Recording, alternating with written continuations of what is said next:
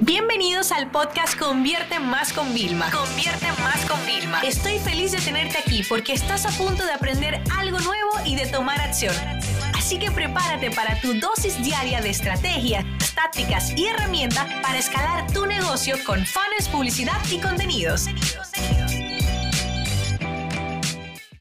Hace unos días hice un webinar hablando de qué fue lo que mejor nos funcionó en el 2019 y qué es lo que vamos a apostar en el 2020, ¿no?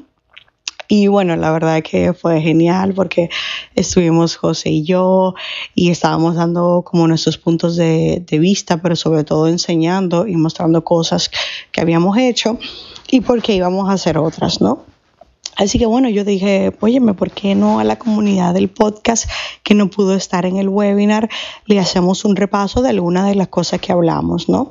Claro, porque es un poco difícil resumir dos horas en, en unos minutos. Fíjate, Hablamos mucho de las ofertas.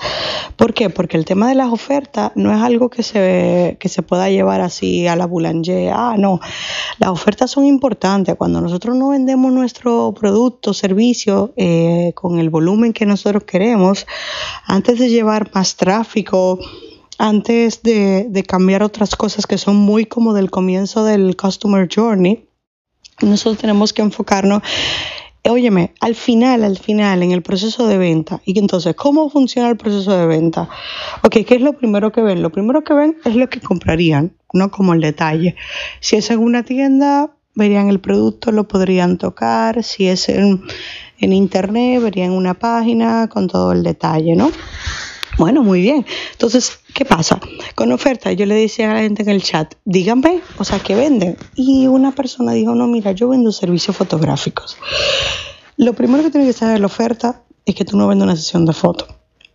Tú vendes la foto que van a subir en LinkedIn, la foto que van a tener en su casa, la foto de su currículum, o sea, eso es lo que la gente está comprando.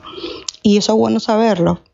Y después de ahí tenemos que agregar cosas, como por ejemplo, imagínate, una oferta es, ok, agregamos la sesión de fotos, ponemos que vamos a editar cinco fotos, que vamos a dar un filtro para que edite fotos, que le vamos a dar digital, eh, resolución digital, le vamos a dar 100 fotos y que además, aquí es donde nosotros podemos ponernos, le vamos a dar impresa las cinco fotos editadas. Entonces, fíjate que fui sumando elementos. Eso es hacer una oferta. Bien, eso no es todo lo que hablamos. Hablamos también de, oye, ¿qué vamos a apostar nosotros? Ustedes saben que a nivel de contenidos apostamos muy, muy fuerte. Yo creo que desde que nació mi marca personal. Pero con el tema de, mm, de los contenidos, lo que hicimos mucho fue series, ¿no? Como al final Netflix se metió en nuestras vidas y ya estamos acostumbrados a esperar un capítulo. Entonces, nosotros, ¿qué hicimos? Nos metimos en en hacer serie, por ejemplo, una serie de cómic. Y entonces ya tenemos varios cómics, ¿no? Con los mismos personajes. ¿Qué hicimos en vídeo? Tenemos una serie de lo de la policía. Eh, sacamos serie, por ejemplo, Hack Week, y sacamos una serie solo de esos contenidos, ¿no? Entonces las series funcionan muy bien.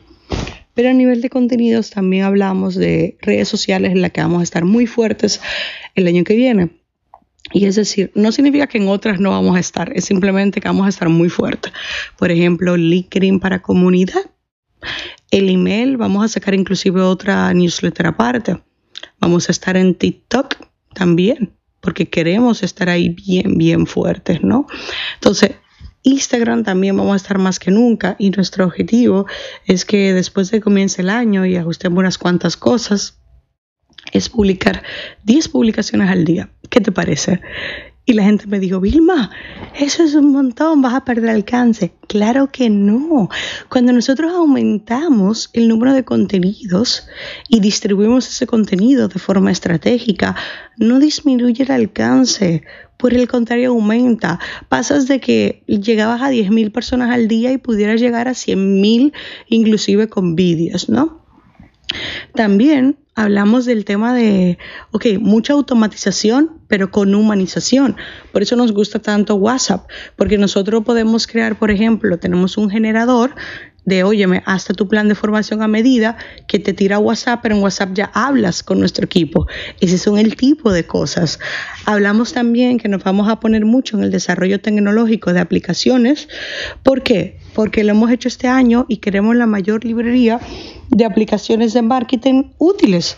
Nosotros tenemos calculadoras de Facebook Ads, tenemos el generador de biografía, tenemos el generador de WhatsApp, tenemos una aplicación de titulares, tenemos aplicaciones para segmentación en Facebook, para analítica en Instagram, o sea, tenemos ya varios software y eso es lo que nosotros queremos seguir apostando porque lo vemos como una forma muy buena o bien de captar leads o de tener tráfico o bien para crear mejores ofertas, ¿no? Entonces, fíjense, son muchas las cosas en las que vamos a apostar, pero eso no es todo también. Hay una parte que es un poco difícil explicarle en audio, pero voy a hacer lo mejor posible. Muchas veces creemos que llegamos tarde para lanzar nuestro negocio, nuestra idea y no. Y hay distintos momentos para entrar en el mercado podemos entrar cuando algo es está introduciéndose, es decir, a lo mejor eres el primero, pero tú ya sabes que hay demanda porque hay personas que estarían interesadas. Y eso es como, hmm, ¿cómo le llamamos? El sweet spot. Es como, eso es maravilloso, ¿no? Porque tú llegas, eres pionero y, o sea, ya te posicionas. Pero esos, esas cosas pasan a veces, o sea, eso no es siempre. Luego está cuando está en crecimiento, que está en expansión, que es por ejemplo algo que ya tú sabes que se ha validado, porque ya mucha gente lo han hecho, incluso tú mismo a lo mejor has probado, ¿no? En mi caso, todos los productos digitales asociados a transformación, a tener una nueva carrera, tener un nuevo rumbo, nuevas habilidades, eso está en crecimiento, ¿no? Y luego está el tema que ya está en ya madurado, pero eso no significa que no podamos lanzarlo. Es decir, hay un montón de tiendas de ropa, pero eso no significa que tú no puedas lanzar otra, porque la gente sigue necesitando comprar ropa. Ahora, hay un momento que es cuando está en declive las cosas que ahí yo no te recomiendo lanzar nada. Pero en todas las otras tres etapas, por supuesto que sí.